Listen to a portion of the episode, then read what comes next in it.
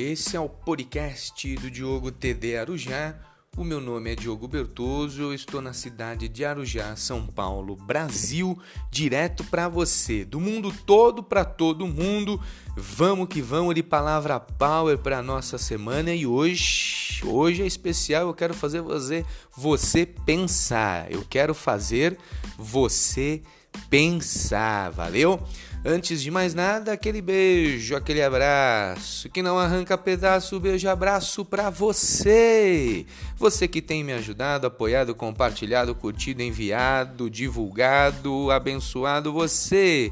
Você de Arujá, você de Curitiba, você de Pinhalzinho, Santo André, Brasil. Você que tá fora do Brasil, tem o pessoal dos Estados Unidos, tem na Alemanha, tem na França, tem no Mônaco. A palavra de Deus vai que vai, ela é power. E esse é o nosso objetivo, esse é o nosso propósito, é injetar ânimo novo na sua veia direto.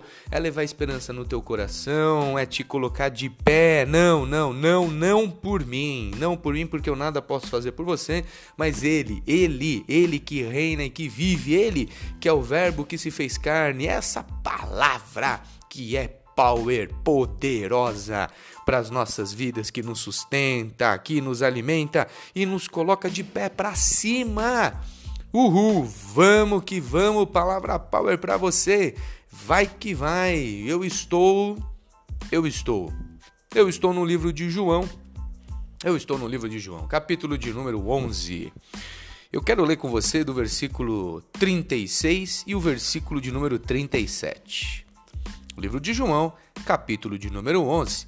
Eu quero ler o versículo 36 e 37, dividindo um de cada vez. 36 é um grupo, 37 é outro grupo, você vai ver, está escrito assim 36. Disseram, pois, os judeus: Vede como amava? Esse é um grupo. Segundo grupo, versículo 37. E algum deles disseram: Não podia ele que abriu os olhos ao cego fazer também com que este não morresse? Segundo grupo. O versículo 36 está dizendo do primeiro grupo. Disseram, pois, os judeus: Vede como amava. Versículo 37 está nos remetendo ao segundo grupo. E algum deles disseram: Não podia ele que abriu os olhos ao cego fazer também com que este não morresse? Vamos lá, vou colocar você dentro da história, é para agora, é para já. Eu estou contando a história de Lázaro. Eu estou contando para você, na verdade, a morte e a ressurreição de Lázaro.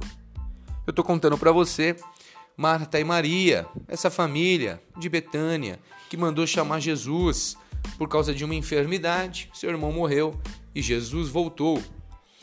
Você sabe que quando Jesus chega na cidade, quando Jesus entra na aldeia, ele vai chorar, ele vai perguntar onde está Lázaro. Eles vão levar Jesus até o lugar onde está a pedra que foi colocada no sepulcro de Lázaro. E então Existem dois grupos que estão ali. Tem uma multidão, essa multidão nós vamos dividir em dois grupos. O primeiro grupo é do versículo 36, o segundo grupo é do versículo 37. E o, o primeiro grupo vai dizer assim: tá vendo? Jesus chorou, Jesus veio. Olha como Jesus amava essa família, olha como Jesus amava Lázaro. O segundo grupo é o versículo 37, é o grupo daqueles que estão se reunindo para questionar, estão questionando para entender e vão querer entender algo que nunca vão conseguir. Porque, gente, tem coisas que a gente não vai entender nessa vida. Não adianta ficar remoendo, quebrando a cabeça e dizendo: ah, mas se fosse assim, se tivesse sido daquele jeito, e se fosse antes, e se fosse aqui, e se fosse lá, e se fosse colar. Tem que parar com esses questionamentos que buscam entendimento e que na verdade não tem como entender. Esse grupo do 37 está dizendo assim: nossa, Jesus chorou, é verdade. Lázaro morreu, é verdade. Poxa, não podia ele que abriu os olhos do cego ter evitado que Lázaro morresse? O primeiro grupo está olhando e está vendo que Jesus está lá, que Jesus foi, que Jesus está presente, que Jesus chorou, que Jesus se importou e está dizendo: Você viu? Jesus amava essa família. Mas o segundo grupo, do versículo 37, de vez analisar o fato, está questionando, está indagando, está querendo entender por que, que Jesus não veio antes, por que, que deixou morrer. Não podia ele, que abriu os olhos do cego, ter evitado que Lázaro morresse? É compreensível que a gente vá mensurar a questão do amor com a questão da ação. Porque não basta falar só que eu te amo, mas a minha tradução de amor tem que ser transformada em ações, em atitude. Você mais do que nunca vai perceber que as pessoas próximas a você vão notar mais além do que aquilo que você fala, aquilo que você faz e quem você é. O amor tem que ser traduzido em ações. E é até plausível esse comentário do segundo grupo do versículo 37, quando vai dizer, tá, então você amava mesmo, por que, que não evitou tudo isso? Meus irmãos, quantas vezes nós nos perguntamos e fazemos parte desse segundo grupo do versículo 37? Por que ele ainda não fez? Por que deixou morrer? Por que não veio antes? Por que não atendeu? Por que não fez assim? Por que não fez desse jeito? A gente precisa entender que tem um propósito e nós precisamos aprender a esperar. Eu vou repetir tem um propósito e nós precisamos aprender a esperar. Eu vou dizer mais uma vez que é para te irritar, mas é para te abençoar. Tem um propósito, você precisa aprender a esperar. E se você quer usar alguma balança para mensurar esse amor de Deus para a tua vida, olhe para aquilo que ele já fez, porque a maior demonstração de amor do mundo que alguém podia fazer já foi feita quando Deus enviou o seu Filho unigênito para que todo aquele que nele crê não pereça, mas tenha vida eterna. Louvado seja o nome do Senhor. Você pode dizer aí um glória a Deus, você pode dizer um aleluia. É isso. Ali você pode usar a balança e perceber o amor de Deus por você mas não venha com um pensamento de que porque Deus ainda não atendeu a tua lista de pedidos, de que ele deixou de te amar. Pelo contrário, o amor desse Deus não pode ser calculado pela quantidade de pedidos e desejos que ele realiza na tua vida, mas vai ser realizado pelo cuidado que ele já fez e que ele está tendo por você até hoje. Você consegue entender isso? Pare de olhar para a lista daquilo que ele ainda não fez. Comece a olhar para a lista daquilo que ele já fez. Eu vou te contar uma história para encerrar. João Batista está preso, é, é. João Batista está preso. João Batista foi aquele que diz: Eu venho na frente dele, ele preparando o caminho, mas não sou digno de apagar as sandálias dos teus pés. Aquele que vem após mim é muito maior que eu. João Batista é aquele que batizou Jesus, que viu o céu se abrir e dizer: Este é o meu filho amado, em quem me comprazo. João Batista viu tudo isso e João Batista está anunciando: ele é aquele que há de vir, é o Messias, mas João Batista está preso.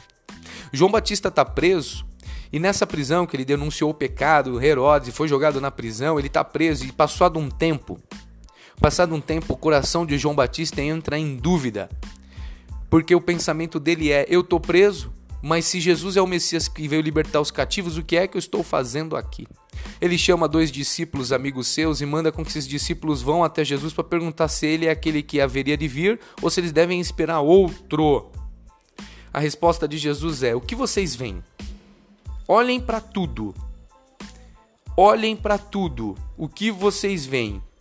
E o que eles enxergam é que os cegos estão curados, os leprosos estão com a pele boa, os coxos estão andando, os surdos estão ouvindo, os mudos falando, os mortos ressuscitando, o evangelho das boas novas está sendo pregado.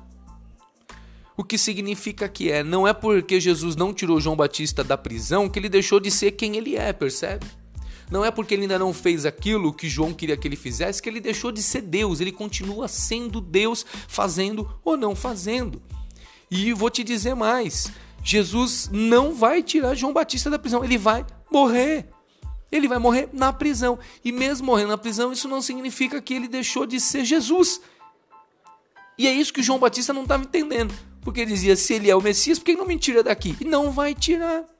E a gente tem que ter uma fé madura para poder entender que tem uma lista de coisas que ainda ele não fez, mas tem uma enorme lista, e ele é muito maior, eu tenho certeza, de coisas que ele já fez, que ele já fez, que ele já fez. Aprenda a esperar, tem um propósito. Esse grupo aí do versículo 37 é o grupo daqueles que se ajuntam, mas se ajuntam não é para adorar, se ajuntam para questionar e questionam para tentar entender algo que jamais vão entender.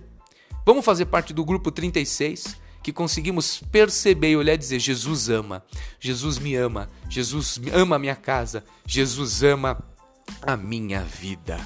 Amém, amém, amém. Você recebe essa palavra para a tua vida?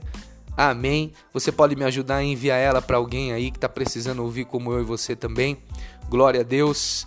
Eu quero aqui desejar a você uma semana extraordinária, uma semana maravilhosa, uma semana cheia de milagres, porque se Deus é o Deus que faz milagre. Valeu?